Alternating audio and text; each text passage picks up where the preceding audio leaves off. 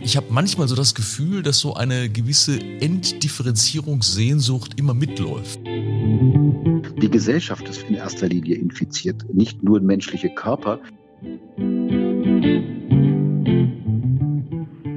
Sie hören den Podcast auf den Grund des Bonner Forschungskollegs Normative Gesellschaftsgrundlagen. Mein Name ist Udo Di Fabio und ich unterhalte mich heute mit einem der profiliertesten und führenden Soziologen unseres Landes, mit dem Inhaber des Lehrstuhls für allgemeine Soziologie und Gesellschaftstheorie der Ludwig-Maximilians-Universität München, mit Armin Nassei.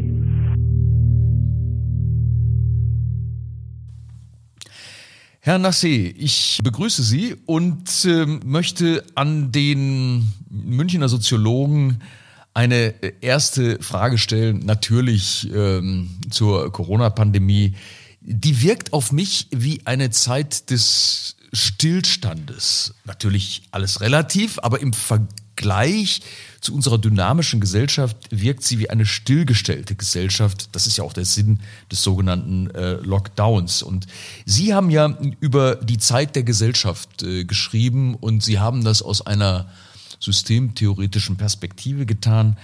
Könnte es sein, dass in diesem Stillstand äh, dass da in Wirklichkeit äh, neue Diskontinuitäten sich ereignen oder anbahnen. Äh, Sie haben mit der Systemtheorie ja so die Möglichkeit äh, der Beobachtung zweiter Ordnung ähm, oder sogar dritter Ordnung. Und ähm, spüren Sie sowas ähm, oder haben Sie sogar empirische Hinweise auf Diskontinuitäten äh, in der Gesellschaft? Ja, also ich denke schon, dass wir mit Diskontinuitäten zu tun haben. Also das sagen wir mal, das äußere Bild der Gesellschaft ist in der Tat etwas stiller. Die Straßen sind nicht ganz so voll, die U-Bahnen sind nicht so voll, die Züge sind nicht so voll, wir bewegen uns weniger. Das ist alles eine Form, sagen wir mal, durchaus des Stillstandes. Es gibt auch eine abstrakte Form des Stillstandes. Zum Beispiel werden Wertschöpfungsketten ähm, zum Teil langsamer. Äh, die Kultur findet äh, nicht statt, Kulturveranstaltungen finden nicht statt. Das sind alles Hinweise Hinweise auf durchaus so etwas wie eine Art von Stillstand. Auf der anderen Seite erleben wir aber an der Gesellschaft genau das Gegenteil. Weil dieser Stillstand stattfindet, sind die Verarbeitungsmechanismen eigentlich in einen ziemlichen Stress geraten und man kann von Stillstand eigentlich nicht sprechen. Selten wird so viel über die ähm, angemessene Form der Gesellschaftssteuerung gesprochen. Selten wird so viel über Zielkonflikte innerhalb der Gesellschaft zwischen ökonomischen, politischen, familialen, rechtlichen, wissenschaftlichen Perspektiven gesprochen. Selten ist man sich so uneinig über Sachfragen. Also wir diskutieren ja in der Öffentlichkeit selten über, sagen wir mal, wissenschaftlich induzierte Fragestellungen und fragen uns, ob die Datensätze zu den Ergebnissen passen. Das machen wir als Wissenschaftler. Aber in der Öffentlichkeit findet so etwas relativ selten statt. Also auf der einen Seite durchaus Stillstand, auf der anderen Seite unglaublich viel Bewegung und zwar eine Bewegung, von der man gar nicht weiß, in welche Richtung sie geht. Deshalb ist sie eben auch eine Stresssituation. Sie haben die Systemtheorie angesprochen, wofür ich mich interessiere, ist natürlich schon wir, in einer differenzierten Gesellschaft die unterschiedlichen Teile der Gesellschaft aufeinander zu beziehen. Und das ist ja nicht voraussetzungslos, wie dieser Bezug stattfindet. Der ist im Moment gestört, deshalb nehmen wir ihn wahr. Sie haben gerade selbst, Sie sind ja auch ähm, Wissenschaftstheoretiker, Sie haben gerade selbst darauf hingewiesen, plötzlich interessiert sich die Gesellschaft für das, was äh, empirische Sozialforschung oder die Virologie, hm, Medizin, was die eigentlich im Labor, im Forschungsfeld oder in ihren Theorien ähm, operationalisieren. Plötzlich ja. fällt da das Licht der Öffentlichkeit äh, hinein. Ist das eigentlich eine Störung des Wissenschaftsbetriebes ähm, oder äh, also so eine Reizung, die von außen kommt äh, und die man, mit der man irgendwie umgehen muss? Ähm, oder droht sogar ein Stück Entdifferenzierung des Wissenschaftsbetriebes, weil sie zu politischen Ratgebern äh, mutieren? Ähm, ist, ja. ist, das eine Beobachtung von Ihnen oder ist das äh, überzogen? Das hat ja zwei Dimensionen. Und die eine Dimension ist die aus der, wissenschaftlichen Perspektive selbst. Die Erwartungen an Wissenschaft sind ja eigentlich immer ganz anders geartet, als Wissenschaft dann arbeiten kann. Also die Erwartung an Wissenschaft ist, bitte gebt uns klare Sätze, klare konstative Sätze mit einem deutlichen propositionalen Gehalt, ähm, die, der dann auch gilt. Ja, und äh, was man von Wissenschaft bekommt, das sind Sätze, die auf ihre eigene Voraussetzung hinweisen, die auf äh, die Daten, die Datenbestand hinweisen, die auf die Frage der Erforschbarkeit eines Themas hinweisen, die darauf hinweisen, dass wir selten mit eindeutigen konstativen Sätzen und viel öfter mit stochastischen Modellen zu tun haben. Äh, wir haben es mit Auslegungsfragen zu tun. Das gilt etwa für die Rechtswissenschaft, aber zum Teil auch für die Sozialwissenschaften, wo man sagen kann, also da gibt es keine Eindeutigkeiten, sondern gute Gründe für die eine oder andere Lesart. Das heißt, die Erwartung ist eine andere als das, was Wissenschaft tun kann. Das Zweite, wovon Sie sprechen, nämlich die Störung, die wir ja selbst erleben, das ist eine interessante Form, weil wir auf der einen Seite als Wissenschaftler natürlich Sätze anbieten, wir aber gleichzeitig nicht kontrollieren können, wie diese Sätze eigentlich gelesen werden. Und das ist ja in einer differenzierten Gesellschaft auch gut so, dass es so ist. Das, ähm, das ist, sagen wir mal, die einen sagen Sinn entstellend, die anderen sagen Sinn erweitern. Also man, man, man muss ja sagen, dass, dass wir als Wissenschaftler selbst inzwischen merken, dass wenn wir uns öffentlich äußern, wir natürlich in einem politischen Raum uns bewegen. Es gibt noch eine dritte Dimension und das ist die, wer eigentlich welche Art von Wissenschaft auswählt. Man muss schon auch sehen, dass, dass eine Öffentlichkeit oder Spieler in ganz unterschiedlichen Bereichen der Gesellschaft sich natürlich die Ergebnisse ähm, zu eigen machen, die ihren eigenen, ich will jetzt nicht sagen Interessen, weil sich das so negativ anhört, ich würde sagen ihren eigenen Perspektiven in die Karten spielen und da die Wissenschaft uneindeutigeres bringt, als man eigentlich erwartet, wird die Wissenschaft gleichzeitig in der Öffentlichkeit geradezu in den Himmel gehoben und abgewertet, weil man immer auch eine Gegenposition irgendwie finden kann. Und wir sind jetzt nicht, in der, also wir sind ja als Wissenschaftler auch zum größten Teil wissenschaftliche Laien. Ja, also Sie können sich hervorragend über juristische Fragen äh, äh, verbreiten, ich zu sozialwissenschaftlichen, aber wir können nicht einschätzen, welche Art von Virologie die richtige ist ähm, oder ob die epidemiologischen Modelle stimmen oder ob das mathematische Modell stimmt, mit dem man dies und jenes begründet. Und diese Laienhaftigkeit ist es natürlich, die ein interessantes Selektionsprinzip ist. Wir finden eigentlich die Ergebnisse am interessantesten, die uns in die Karten spielen. Und das macht ja das Verhältnis von Wissenschaft und Gesellschaft oder Wissenschaft und denen, denen wir versuchen, etwas äh, ja, beizubringen, hätte ich fast gesagt. Vielleicht sollte man besser sagen, äh, etwas anbieten äh, zu einem sehr problematischen und sehr schwierigen Verhältnis.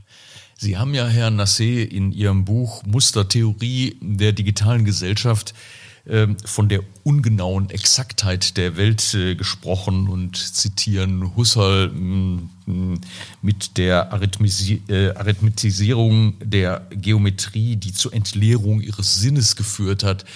Ähm, äh, die, die Wissenschaft, ähm, ist, ist sie nicht von außen betrachtet? Also wenn man sie als Nichtwissenschaftler betrachten würde, was uns natürlich so nicht gelingt. Aber äh, wenn man sie von außen betrachtet, ähm, äh, verspricht sie nicht eigentlich immer mehr, als sie liefern kann, weil sie ja das ausdifferenzierte System für Wahrheit ist und wir äh, auf die Wissenschaft gucken wie früher ähm, auf den Heiligen Stuhl oder ähm, auf die auf die theologischen Autoritäten und liegt nicht schon in dieser Erwartung eigentlich, hm, sagen wir mal, äh, ein Risiko für die Gesellschaft? Ja. Ja, also die, die, die Metapher mit dem Heiligen Stuhl, das muss ich mir noch mal, überlegen, ob wir das nicht doch irgendwann mal hinkriegen. Aber ernsthafte Antwort auf Ihre, ernsthafte Antwort auf Ihre Frage. Naja, die, diese, diese, diese gleichzeitige Selbstüberforderung ähm, und aber auch Reflexion auf uns selbst, das gehört zur Wissenschaft ja dazu. Also wir müssen ja konstative Aussagen machen. Die, die Exaktheit, die wir zum Teil anbieten, ist aber auch internwissenschaftlich manchmal sehr fragwürdig. Darauf hat ja Husserl in seinem Krisis, äh, in seiner Krisisschrift hingewiesen. Also wir, wir, wir erheben Daten und das ist oftmals eher Pi mal Daumen als wirklich ganz genau und dann berechnen wir hinterher statistische Modelle äh, bis in die dritte Nachkommastelle und stellen fest, dass die eine Genauigkeit auf einer anderen Ungenauigkeit beruht. Das kennen wir übrigens auch physiologisch. Ja, die Wahrnehmung der Welt von uns ist relativ präzise, aber eben nur präzise im Hinblick auf den Spektralbereich beziehungsweise auf den sozialen Bereich, den wir auch wahrnehmen können. Und ich glaube, es gehörte immer zur Wissenschaft dazu, dazu, das auch kritisch zu reflektieren. Also wenn, wenn ich als Wissenschaftler hingehen würde und sagen würde, ich möchte soziologisch jetzt etwas über die Pandemie oder worüber auch immer sagen und sage, das ist die allerletzte Wahrheit, also wie man sozusagen die Metapher des Heiligen Stuhls sagen würde, sozusagen ex cathedra formuliert, dann wäre ich ein schlechter Wissenschaftler. Und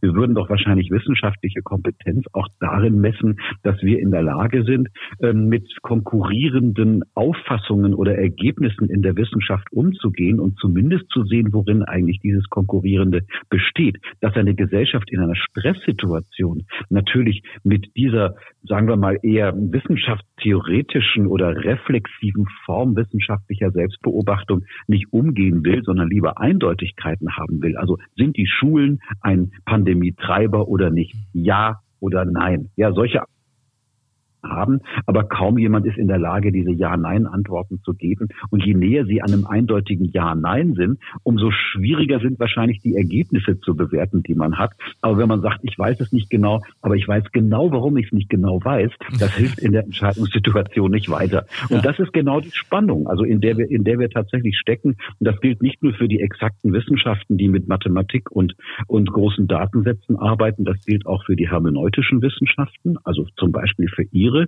Das gilt aber natürlich auch für Wissenschaften, die mit Datensätzen arbeiten, bei denen maximal stochastische Modelle rauskommen, also Wahrscheinlichkeiten unter bestimmten schwer kontrollierbaren Bedingungen, wie das etwa in den Sozialwissenschaften der Fall ist. Das lernt die Gesellschaft gerade. Also Ihre erste Frage, die fand ich ja klasse. Also die, die Frage zu stellen, steht die Gesellschaft eigentlich still? Das tut sie, aber zum Beispiel die Wissenschaft wird auch in ziemlichen Stress versetzt im Moment, dass sie jetzt auf einmal nicht einfach behaupten kann, was Sache ist, sondern auch noch sagen muss, warum man diese Behauptung macht und der Kollege ihn sowieso das eigentlich anders macht und ähm, dass es dafür auch Gründe geben könnte. Das macht die Sache nicht einfacher. Ja, und es gibt ja auch eine, eine sagen wir mal, gesellschaftspolitische äh, Folgewirkung dieser, äh, dieser Wahrnehmungsstörung ähm, dass äh, plötzlich die Wissenschaft äh, nicht mehr äh, so monolithisch ist, äh, wie sie in, in, naiver Betrachtung von außen scheint, sondern äh, plötzlich ein vielgestaltiges Geschehen ist.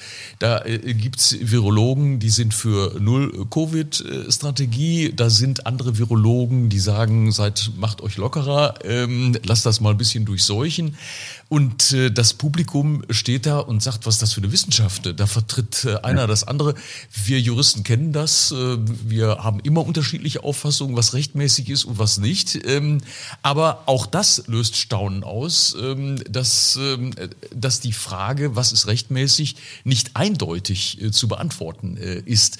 Ähm, wenn man sich das vor Augen führt, dann ähm, ist ja auch eine Erschütterung von Vertrauen damit verbunden. Also die Gesellschaft lernt, etwas über Wissenschaft, aber lernen auch wirklich alle? Oder gibt es Schichten der Gesellschaft, die sich abwenden, weil ihr Vertrauen gestört ist und die sagen, ich höre nicht mehr auf Wissenschaft, sondern ich höre in meinem äh, Internetforum, ähm, höre ich mir äh, an, dass das alles eigentlich von Bill Gates ausgeht. Ähm, äh, also ja. haben, haben wir nicht auch damit zu rechnen, Sie haben ja auch über den Protest geschrieben, dass hier eine Protestform gegen die ausdifferenzierte Gesellschaft äh, sich möglicherweise ausbreitet ja. durch diese durch diese Bewährungsprobe der Wissensgesellschaft. Ja. Also zumindest ist es eine Protestform gegen, sagen wir mal, gegen, gegen, gegen das Aushalten von, von Unschärfen. Ich meine, das ist doch das, was, was, was eine moderne Gesellschaft ausmacht, dass wir es überall mit Unschärfen zu tun haben und dass Eindeutigkeiten nicht, nicht lange halten. Sie haben gerade die Diskussion etwa von, von, von, von, von Protesten äh, angesprochen. Also wenn man an so Querdenkergeschichten oder Verschwörungstheorien denkt. Das Interessante an solchen Sachen ist ja, dass sie, dass sie oftmals in einer Art wie soll man sagen, wissenschaftlicher Ästhetik auftreten. Also die, die, äh, die sagen sehr eindeutige Sätze. Ja, also das Impfen äh, macht, ähm, was, was sind die, was sind die schlimmsten Dinge, die man über das Impfen sagt? Äh, äh, sie machen, machen krank, sagen wir mal so, und sie können eindeutige Gründe dagegen sagen und sagen das, als sei das ein wissenschaftliches Bilderton, dass man jetzt sozusagen ähm, sozusagen einer Öffentlichkeit sagen kann. Und dann gibt es auch noch Beweise dafür, meistens Literatur von Leuten, die interessanterweise auch akademische Titel haben. Also akademische Sie, Sie Titel die Sehnsucht nach Eindeutigkeit, ja, die wir genau, nicht liefern das ist die Sehnsucht nach Eindeutigkeit. Ganz genau. Also das ist dann sozusagen, das hat doch Herr Doktor sowieso gesagt und das ist eindeutig so und und jeder Versuch, diese Eindeutigkeit in Frage zu stellen, wird eigentlich als Beweis dafür verwendet, dass diese Eliten, ja, also diese die Fabios und Nassehis und wie sie alle heißen, die also äh, ganz lange Sätze sagen können und sogar aus Zeitungen äh, zitiert werden, dass die natürlich Unrecht haben, die wollen uns verunsichern. Dabei haben wir doch die Wahrheit. Und das, das ist ja interessanterweise ästhetisch fast wie eine Art wissenschaftlicher Stil. Das finde ich eigentlich am interessantesten daran. Auch die Texte, ja, sind also oftmals sehr fußnotengeschwängerte Texte, weil man, weil man sozusagen dann ja also eine, eine, eine Form vorzeigen kann, als sei das tatsächlich etwas, wo es eine lange Forschungsliteratur dazu gibt. Also man Und das könnte- ist natürlich nicht der Fall. Ja. ja, man könnte sagen, es ist so eine Art gekaperte Wissenschaftsillusion, ne, die da, die da in den Ja. Protestformen ähm, äh, auftaucht und die, die man, glaube ich, nicht unterschätzen äh, darf. ne. Aber, aber Das ich, darf man nicht, ja. ja, aber ich hätte- noch eine, eine Frage, die ich nur äh, also auch stelle, weil ich ähm, Sie ja kenne aus unserer gemeinsamen Arbeit in der Beratung in der Corona-Pandemie und weiß, dass Sie auch ein eher vorsichtiger sind, was, äh, die, äh, was den Umgang mit möglichen Schäden der Corona-Pandemie angeht. Äh, Ich würde mich auch dazu zählen, ähm, also zu den Vorsichtigen. Ähm, Und deshalb darf man, glaube ich, auch mal die Frage stellen an den Soziologen. Natürlich ist die Gefahr der Corona-Pandemie real. Ähm, Die, die Übersterblichkeit, die Toten, die sind, die sind real. Ähm, Aber wenn man es mit der spanischen Grippe vergleicht, äh, dann äh, frage ich mich, das war auch real, aber viele hatten damals ganz andere Sorgen am Ende des Ersten Weltkrieges. Ähm, Und so elementare Sorgen, dass die m, Corona, äh, dass die, dass die damalige Grippe äh, Pandemie, ja, die kam auch vor, aber die hatte längst nicht diese Zentralität. Äh, was ist gesellschaftliche Kommunikation und was ist sozusagen der Zwang, die gesellschaftliche Kommunikation auf ein reales Ereignis einzurichten? Oder ist das nach der Systemtheorie eigentlich völlig entkoppelt? Hätte auch die Corona-Pandemie, wenn sie in China nicht bemerkt worden wäre, wenn die WHO sie nicht bemerkt hätte, weil da nichts gemeldet worden wäre, ähm, hä- hätte es auch sein können, dass sie durchfährt durch die Gesellschaften der Welt und wir das gar nicht kommuniziert hätten, wir so gesagt hätten, da sind ein paar alte Menschen, sind da so an Lungenkrankheiten, das ist so ein neue, neues, neues Syndrom, aber weiß man gar nicht so genau, wenn wir Viren gar nicht hätten erkennen können. Oder wir hätten gerade ein ganz anderes Thema gehabt, weil irgendwo ein Atomwaffeneinsatz im Nahen Osten gewesen wäre, äh, dann hätten wir uns um die... Pa Ka- Kann das sein?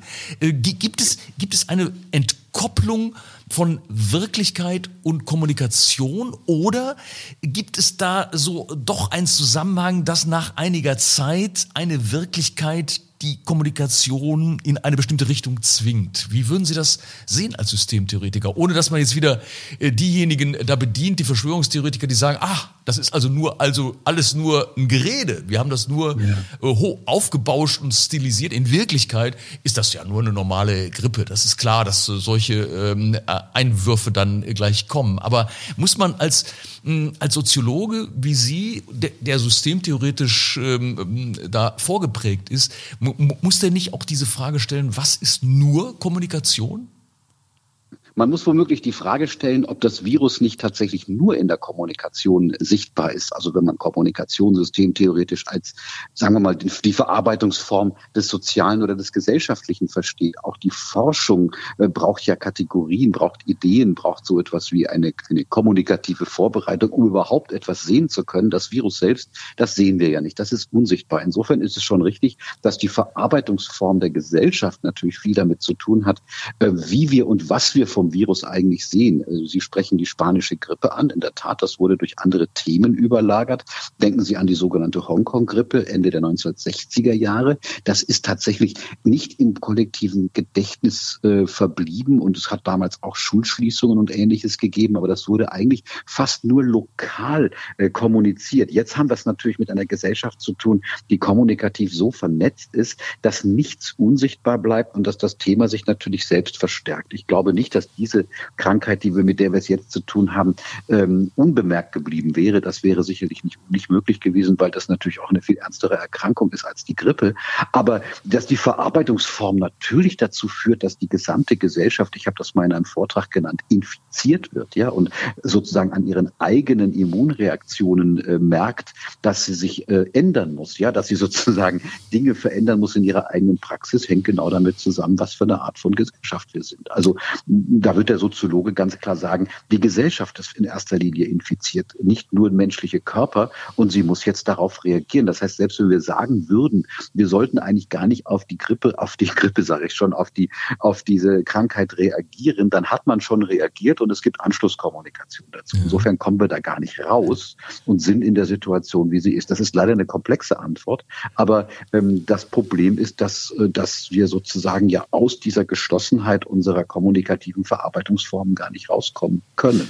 Abgesehen davon, dass es natürlich Folgen für Leib und Leben hat, die wiederum kommunikativ verarbeitet werden. Ja, nun sind wir keine äh, Soziobiologen, äh, aber Sie haben gerade so äh, eine, das Bild gezeichnet einer Gesellschaft, die die äh, immunologisch ihrerseits reagiert auf die virale Herausforderung sozusagen.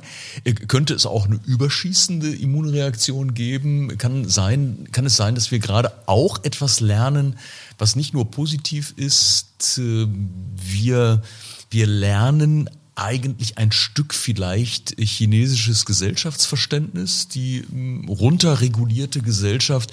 Das sind ja eigentlich die Fantasien von Sozialtechnologen gewesen. Und manches ähm, wirkt ja auch so, was jetzt an Konzepten vorgeschlagen wird, wissenschaftlich gewiss vernünftig, aber man hat so, so Fragen, wenn da so grüne Zonen, ähm, die dann mit äh, Mobilitätsinterdependenzunterbrechern versehen werden.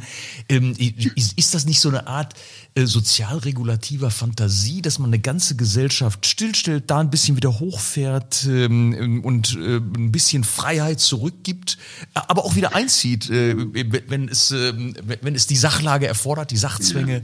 Das sind doch alles äh, Fantasiegebilde, die wir kennen aus der Ideengeschichte. Äh, kann es sein, dass wir jetzt überreagieren und damit die Gesellschaft in einen, äh, in einen Steuerungsnormalzustand hineinregulieren, der unserer liberalen Gesellschaftsordnung so gar nicht entspricht? Kann das sein, dass so, so eine Gefahr ähm, entsteht?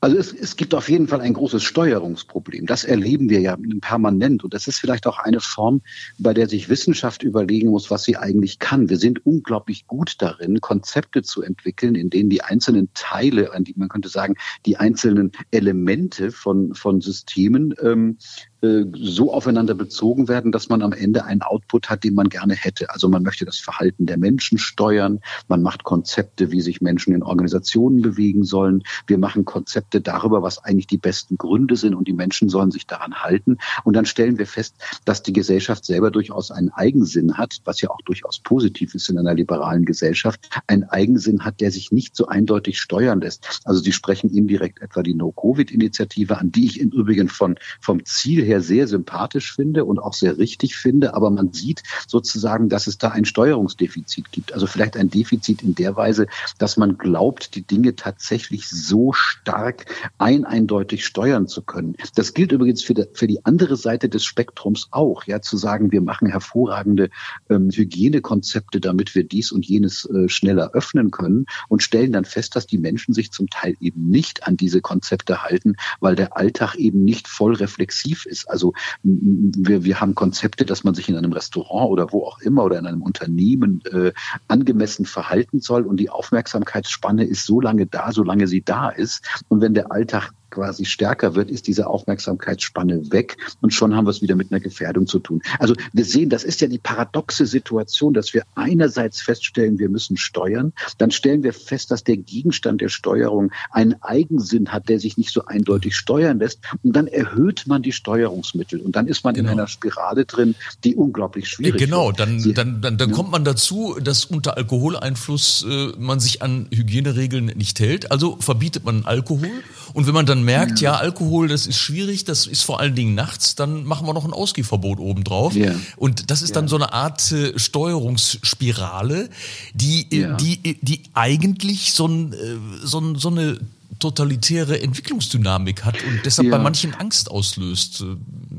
Also können Sie verstehen? insofern nicht nennen, weil, weil da, da würde man ja eine Art von Intention dahinter vermuten. Ja. Also so, so weit würde ich tatsächlich nicht gehen. Ich würde, ich würde eher sagen, das ist eine Nebenfolge, die daraus, die daraus äh, kommt. Und interessanterweise, ich habe es gerade schon gesagt, das gilt für, für, für, für, die, für unterschiedliche Seiten auf der Debatte, auch für diejenigen, die meinen, dass man mit relativ wenig Mitteln die Sache tatsächlich in den Griff bekommen kann. Und das ist eine Paradoxie, aus der man nicht rauskommt. Das ist für mich als Soziologe eine der wichtigsten Lehren ähm, über die Gesellschaft, dass so eine liberale liberale Gesellschaft wie unsere sehr schwer zentralistisch zu steuern ist. Das hat sehr mhm. positive äh, ähm, Konnotationen, normative nämlich, und dass man feststellt, dass in manchen Situationen das Autoritäre womöglich zumindest effizienter und womöglich sogar effektiver ist, aber normativ natürlich, ähm, wie soll man sagen, zweifelhaft. Also es gibt jetzt Leute, die bewundern, dass China mit der Situation mhm. einfacher umgehen mhm. kann. Auch bei China würde ich durchaus unterscheiden wollen, was wir eigentlich als Benutzeroberfläche zu sehen bekommen kommen und was nicht. Also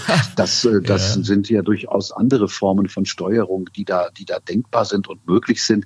Das darf es auf gar keinen Fall natürlich geben in, in Gesellschaften unseres Typs und wird es auch nicht geben. Also wogegen ich mich schon wenden würde, das ist so die Hermeneutik des Verdachts, ja, dass man sagen würde, wer jetzt für stärkere Maßnahmen ist, möchte damit eigentlich ein ganz anderes ja. Süppchen kochen. Das sehe ich nicht. Aber was ich schon sehe, das ist, äh, dass man durch diese Steuerungsfragen in Paradoxien gerät, ja.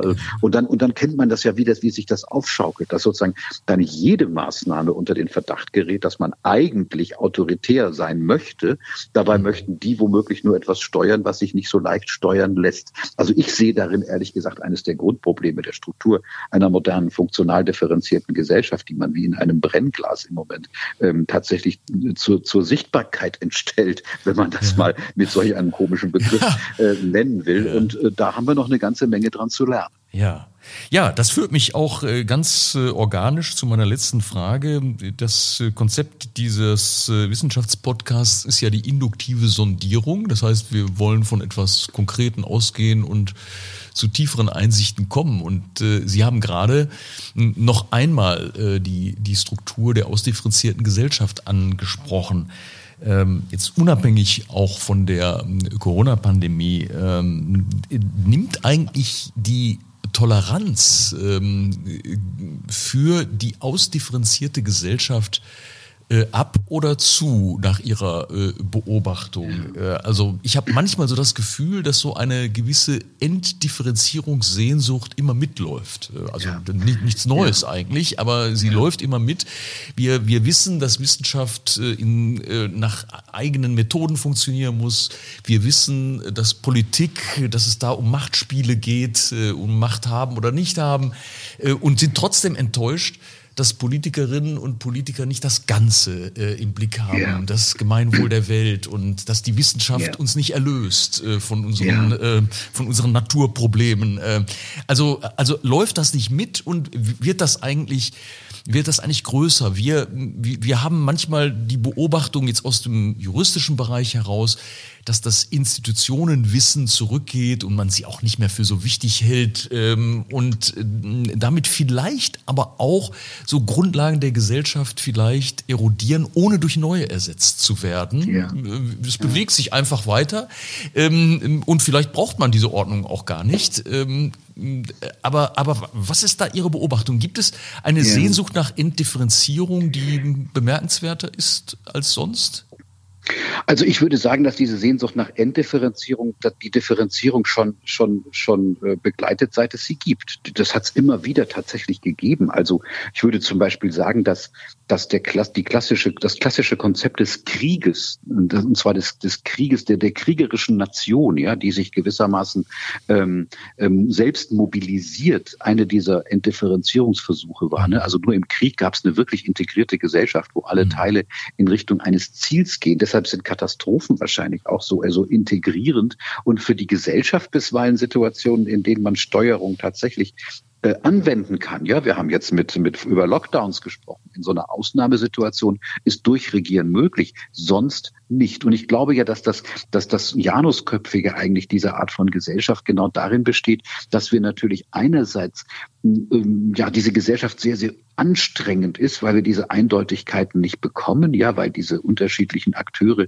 auf eine Weise kodiert sind, gegen die sie selber gar nichts machen können. Das ist ja kein Konzept, sondern das ist Empirie. Auf der anderen Seite profitieren wir natürlich genau davon. Also nur eine ausdifferenzierte Wissenschaft kann so schnell eine Impfung tatsächlich ermöglichen. Nur ein ausdifferenziertes Rechtssystem kann mithilfe von Verfahrensfragen sich gewissermaßen aus Konflikten zurückziehen, um sie lösen zu können. Das ist ja das, das Besondere daran. Nur eine, eine ausdifferenziertes politisches System kann überhaupt äh, Herrschaft in Frage stellen. Das ist ja das, was Demokratie tut, dass eine Opposition da ist, die wenigstens Fragen stellen kann, auch wenn diejenigen, die die Mehrheit haben, durchaus äh, entscheiden können. Das ist doch eigentlich, also wir, wir, wir, wir, wir diskutieren eigentlich immer das Anstrengende daran und nicht das Leistungsfähige. Und vielleicht brauchen wir einen Diskurs, der, der daran womöglich anschließt und Entdifferenzierung womöglich auch ähm, in ihren Gefahren darstellt. Weil Entdifferenzierung würde eigentlich äh, eine amorphe Gesellschaft hervorbringen,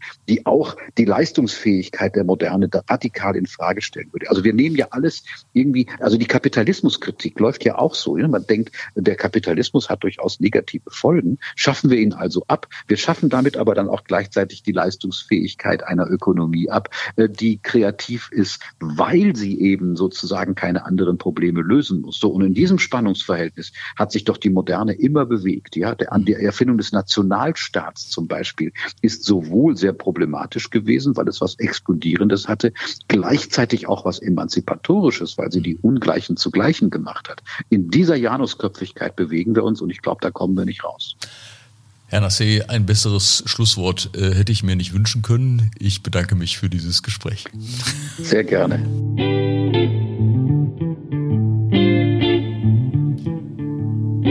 Das war ein Beitrag unseres Formats Auf den Grund.